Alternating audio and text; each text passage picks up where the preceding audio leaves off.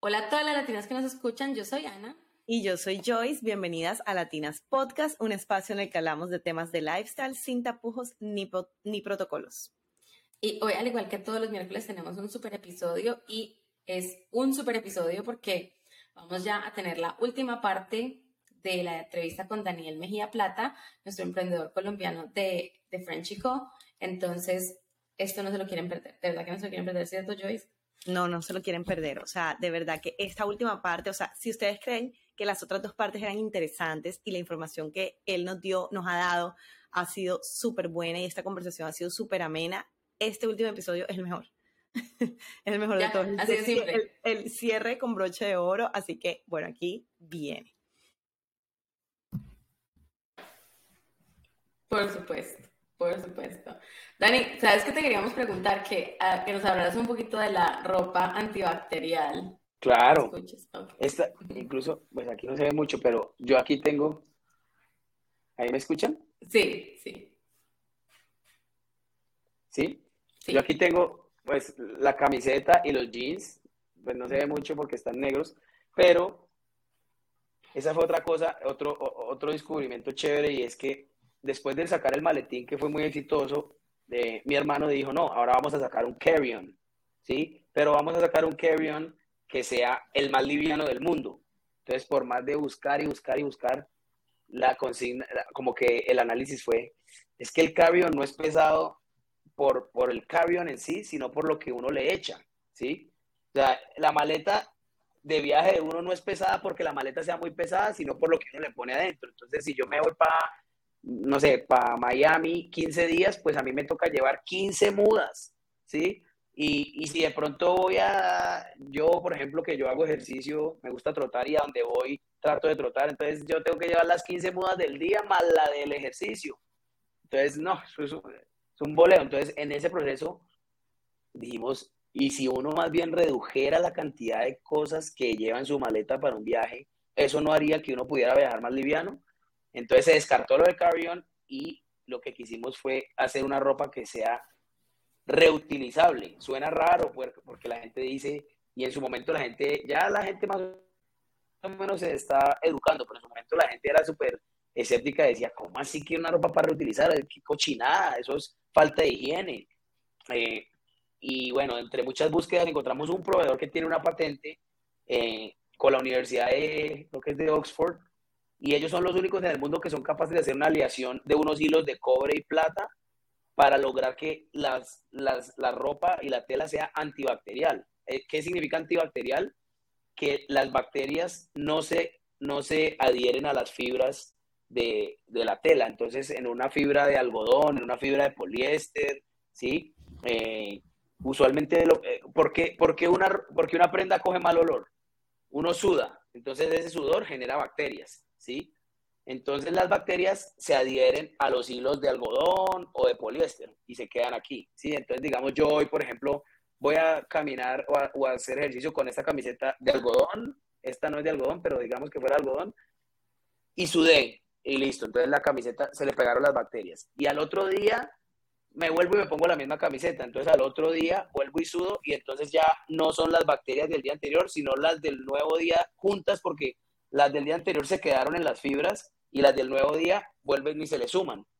Entonces lo que empieza a generar el mal olor es esa acumulación de bacterias. En esta, en esta tela, la bacteria, uno suda, la bacteria trata de pegarse como a las fibras, pero el cobre la repele. Entonces ellas no se pueden pegar y se caen. Entonces al otro día no hay bacterias y tú te la puedes volver a poner. Entonces no solo es, no solo es antiolor, digamos antibacterial, sino que es antiarrugas. Entonces, literalmente yo duro, muy chistoso porque mi novia a veces me dice, no, ay, ¿será que hoy te puedes poner otra camiseta? Como para cambiar, porque yo me pongo 10 veces, 10 días seguidos la misma camiseta, inclusive duermo con la misma, a veces, no sé, un lunes llego a la casa de mi novia, duermo con la misma camiseta por la mañana me la quito un momentico, la pongo en una silla y luego me baño y me vuelvo y me pongo la misma camiseta con la que dormí la noche anterior y con la que estuve el día anterior y me vuelvo y me pongo la misma camiseta y no huele feo y no tiene arrugas. Si tú te duermes con una camiseta normal toda una noche, al otro día ya está arrugada y toca lavarla, ¿sí? Toca mandarla de una a lavar. Entonces, el mayor beneficio de la ropa son dos. Uno, la, digamos, la facilidad y la practicidad para uno viajar y para uno no tener que llevar tantas cosas y para uno estar muy rápido, fácil, rápido, como on the go.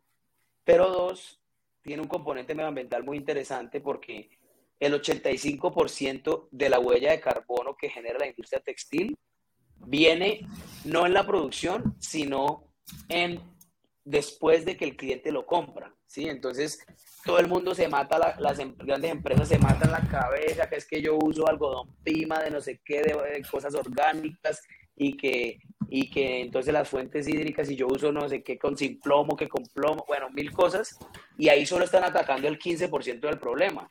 El 85% del problema es, uno, usar una camiseta por un día y llegar y lavarla y luego secarla y luego plancharla por una camiseta. Nosotros eso lo cambiamos, entonces ya la ropa uno tiene que lavar 10 veces menos, ¿sí? Uno tiene que, ya te ahorras, ahorras tiempo en lavadas, ahorras plata en, en los insumos que generan y estás haciéndole un bien al medio ambiente, que nosotros también dijimos, no, nosotros no estamos de acuerdo con este tema del fast fashion, de que, sí, como marcas pues que, todos conocemos que te venden ropa muy barata y que, y que uno se la pone, sí, muy bonita. Tú te la pones una vez, la lavas, la segunda, la tercera y la cuarta ya el cuello está aquí dañado y, y, sí, me costó 20 dólares la camiseta o 30 dólares, eh, pero ya no sirvió. Nosotros lo que queremos es generar que, que, sea algo que, sí, que, que sea mucho más amigable con el medio ambiente y a la vez le genere, le genere valor, porque también hay una vaina que no, pues a veces hay mucho greenwashing también, ¿no? Entonces muchas marcas también eh, solo dicen que no, que es que el medio, o sea, su valor agregado es solo el medio ambiente y nosotros consideramos que, que el valor agregado tiene que ser tanto para el usuario como para el medio ambiente, ¿sí? Y así puede ser una oferta más irresistible. Si yo tengo una camiseta muy fea, o sea, yo le digo a la gente, no, mire, es que yo hago esta ropa con, con costales de café reciclados, ¿sí? Pero es horrible. Pues es muy, o sea, la gente de pronto me compra por ayudar y no sé qué, pero pues es muy difícil que así sea de costales de café reciclado y no sé qué, pues lo vaya a hacer. Pero si yo aparte de eso le estoy dando una camiseta que es bonita, que es, es elegante, que es cómoda, que es, que es ligera, porque además es mucho más... Eh, menos, o sea, hace menos calor que con otra camiseta, es, se seca súper rápido, entonces eh, es una baraquera. de los jeans también son de la misma tela, parece sudadera, entonces yo puedo salir a trotar con estos jeans sin problema, parecen como una pijama y tienen dos cosas muy bacanas que son, uno, unas correas internas, como hagan de cuenta como la, ropa de los niños, que uno le, le ajusta como la talla. ¿Para qué? Para que uno no tenga que usar correa en el momento de viajar y pasar por security checkpoints en el aeropuerto. Entonces yo no, yo paso por los, por la seguridad y todo el mundo está enredado, quitándose, poniendo la correa y yo paso derecho. Y aparte tiene unos bolsillos internos de seguridad eh, que yo puedo meter pues cosas valiosas por dentro y nadie me los va a sacar nunca del bolsillo. Entonces, ese es como el, como el resumen de la, de la ropa. Ahora estamos en, en proceso de sacar más, más, sí, como más referencias. Por ahora tenemos solo camisetas básicas y jeans básicos que han sido muy exitosos y ahora vamos a, expandir esa línea de ropa también. Estás en mute, Joyce. Joyce. Estás en mute. Ay, sí, buenísimo. Te digo que yo estoy feliz con esta conversación porque es, es, como que con cada cosa que dices uno aprende de ti y, y de la innovación y me parece súper chévere todo, todo lo que mencionas. Te felicito de verdad a ti y a tu hermano, o sea, impresionante. Sí, bueno, Muchas gracias. Y cuéntanos entonces cuáles serían los tres principales consejos que le darías a una persona que quiere emprender. Bueno, eso es buenísimo. Eh, uno, uno que es para mí clave ahora en este mundo es cuestionar las cosas, cuestionarlas, y no por ser rebelde sin causa, sino cuestionarlas porque, porque lo que decía ahora, no porque vengan 50 años haciendo unas cosas de una forma, es que así se hace de la mejor manera, ¿sí? Uno siempre puede cuestionar las cosas y decir, esto sí tiene lógica, esto sí tiene sentido, lo que me está diciendo las noticias sí tiene sentido, eh, ¿sí? Y para poder cuestionar las cosas, em, hay que, para mí, hay que leer mucho, ¿sí? Para poder uno cuestionar y tener criterio para cuestionar las cosas, pues no solo leer, sino aprender, estar en búsqueda constante de información y de cosas que resuenen como con ese blueprint que uno tiene de más o menos cómo es la vida y, sí, poder cuestionar y darse cuenta de cómo puedo hacer yo mejor las cosas. Entonces, uno es cuestionarse, ¿sí? Cuestionarse por qué son así las cosas y, cómo podrían ser mejores.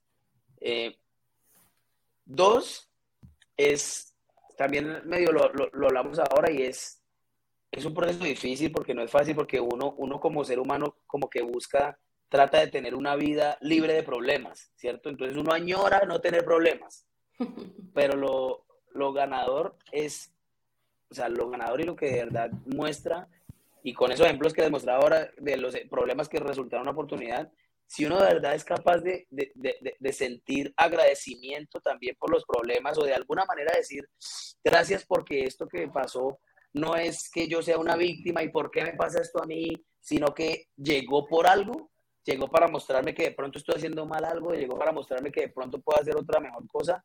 Si uno puede como que entrenar la mente, de verdad, porque eso es, eso es puro entrenamiento, como todo en la vida es entrenamiento, ¿sí? Si uno puede entrenar la mente para agradecer o por lo menos sentir algún tipo de, de emoción positiva por un problema que le llegó, eso te va a liberar, eh, te va a liberar como que otra, forma de pensar para solucionarlo y va a salir uno mucho más, más fuerte de eso. Incluso Einstein decía algo así, pues no, no, lo sé textual, pero él decía que, la definición de locura era, era buscar resultados diferentes haciendo lo mismo, ¿sí? O sea, como que dice, no, si usted quiere resultados diferentes, busque eh, formas diferentes em, de hacer las cosas. Ese sería el segundo. Y el tercero es, bueno, no, es que, es que está muy relacionado también. Yo creo que el tercero puede ser, pues ya lo hablamos, que es el tema de la gratitud, pero sí, es, es como una combinación de las dos cosas y es de verdad que uno, yo pues considero, y, y no solo en mi caso, sino en gente muy que ha logrado cosas increíbles y que han logrado pues cosas que uno dice, yo no creo que yo lo pudiera lograr, y es la vocación de servicio, de verdad, sentir que, o sea, encontrar algo, encontrar ese superpoder que uno tiene o esa habilidad que uno tiene eh, más fuerte de pronto que otras cosas o esa pasión que uno tiene de alguna manera, porque yo considero que nosotros venimos aquí y que la sociedad funciona y que, y, que, y que nos conocemos y nos conectamos porque realmente es para dejar algo al mundo, ¿sí? Yo no considero que uno vino al mundo para para comer, nacer, comer, reproducirse, eh, acumular riqueza y morirse. No, no, no creo que sea así.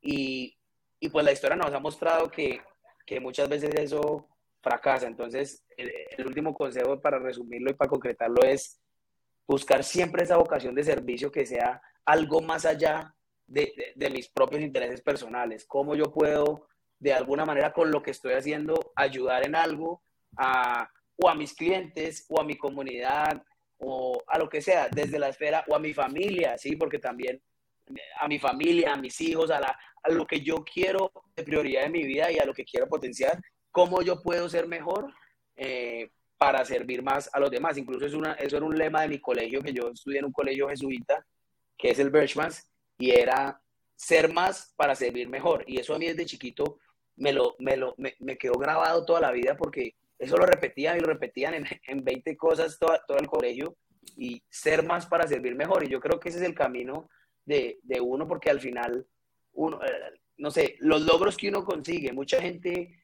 emprendedores muy, muy berracos, no sé, crear una empresa, la venden en 100 millones de dólares y luego qué, ya, eso les dura, les dura un mes la satisfacción, la alegría y luego qué van a hacer. En cambio, si uno tiene una vocación de que no lo estoy haciendo por eso, sino a dónde más quiero llegar y qué puedo mejorar, pues eh, como que las otras cosas considero que llegan por añadidura. Obviamente no es, no es fácil y, y, no es que, todo, sí, como que, ah, listo, no, entonces yo voy a ponerme a servir comidas en un restaurante y entonces ahí ya me va a llegar pues el éxito, ¿vale? sino, sí, servicio es como yo en lo que esté poder eh, aportarle algo a la gente. Yo creo que esas cosas, sí, pueden ser, pues usualmente no me gusta como, usualmente esta pregunta la, la gente la, responde, la responde con, encuentra tu pasión, ¿sí?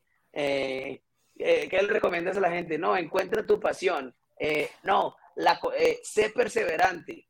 Sí, pues claro, todo, sí, sabemos que hay que ser perseverantes y hay que, sabemos que hay que encontrar su pasión, pero, pero yo lo que creo es que, ah, bueno, este, puede ser otro, un bonus de consejo y es que el resultado de la vida de uno es la suma de todas las decisiones pequeñas que toma y los hábitos que instaura en su vida, ¿sí?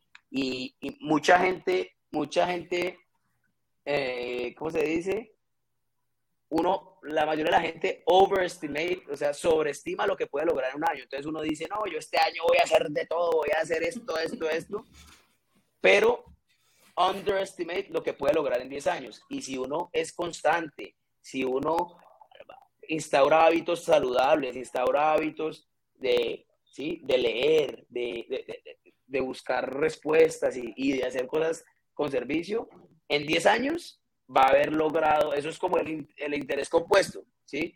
Si usted empieza constante y empieza y empieza, a los 10, 15, 20 años ya eso es una bola de nieve, pero Asimismo, si uno instaura hábitos negativos, si uno entrena la mente a pensar de forma reactiva y de forma negativa y de, y ante las posibilidades, uno siempre cuando tiene un proyecto hay dos opciones, que salga bien y que salga mal, ¿sí? Y muchas veces con esa tyranny of how que, que, hablábamos, uno empieza a encontrar todas las razones por las cuales puede salir mal, ¿sí? Entonces la invitación es, elimine como esa vocecita, ¿sí? Busque ese el qué y por qué lo va a hacer y busque las razones de por qué sí puede salir bien y busque las razones de cuál sería su satisfacción de, de, de, que cuando esto salga bien, ¿sí? Porque al final la mayor satisfacción eh, del ser humano y, y, la felicidad de la gente es cuando progresa, cuando progresa y cuando, cuando va generando y siendo mejor que, que, la, que su versión pasada y no es donde llegué, ¿sí? No son los 100 millones de dólares a los que vendí la empresa y ya, sino la satisfacción más grande que le queda a las personas en la vida es lo que se convirtió, la persona en la que se convirtió en ese proceso cuando llegó a eso, no, no tanto el destino, ¿sí? por ahí lo que dicen que lo importante es el camino en el destino, yo sí creo mucho en eso. Wow, Dani, sonrisa cerraste con, con broche de oro. Total. Muchísimas, muchísimas gracias. A ustedes. Nos encantó. Gracias por aceptar la invitación. Yo sé que tú vives supremamente ocupado, pero gracias por hacernos el tiempito de venir a participar en nuestro podcast y de compartir con nosotros tanto conocimiento y tantos mensajes tan importantes.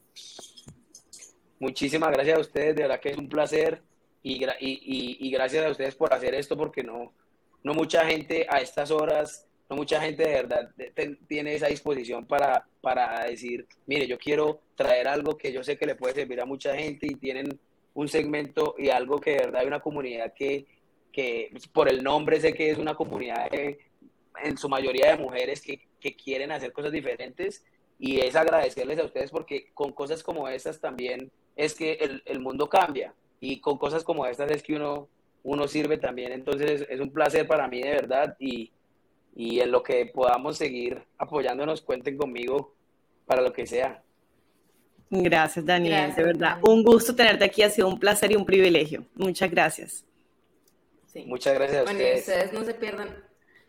Y ustedes no se pierdan nuestro episodio todos los miércoles. Está apenas se levantan ya disponible en todas las plataformas de podcast y también en YouTube. Si nos quieren ver, si quieren ir a conocer a Daniel, vayan y lo miran en el canal de YouTube que ya van a tener el video. Eh, nos vemos la próxima semana. Bye. Bye.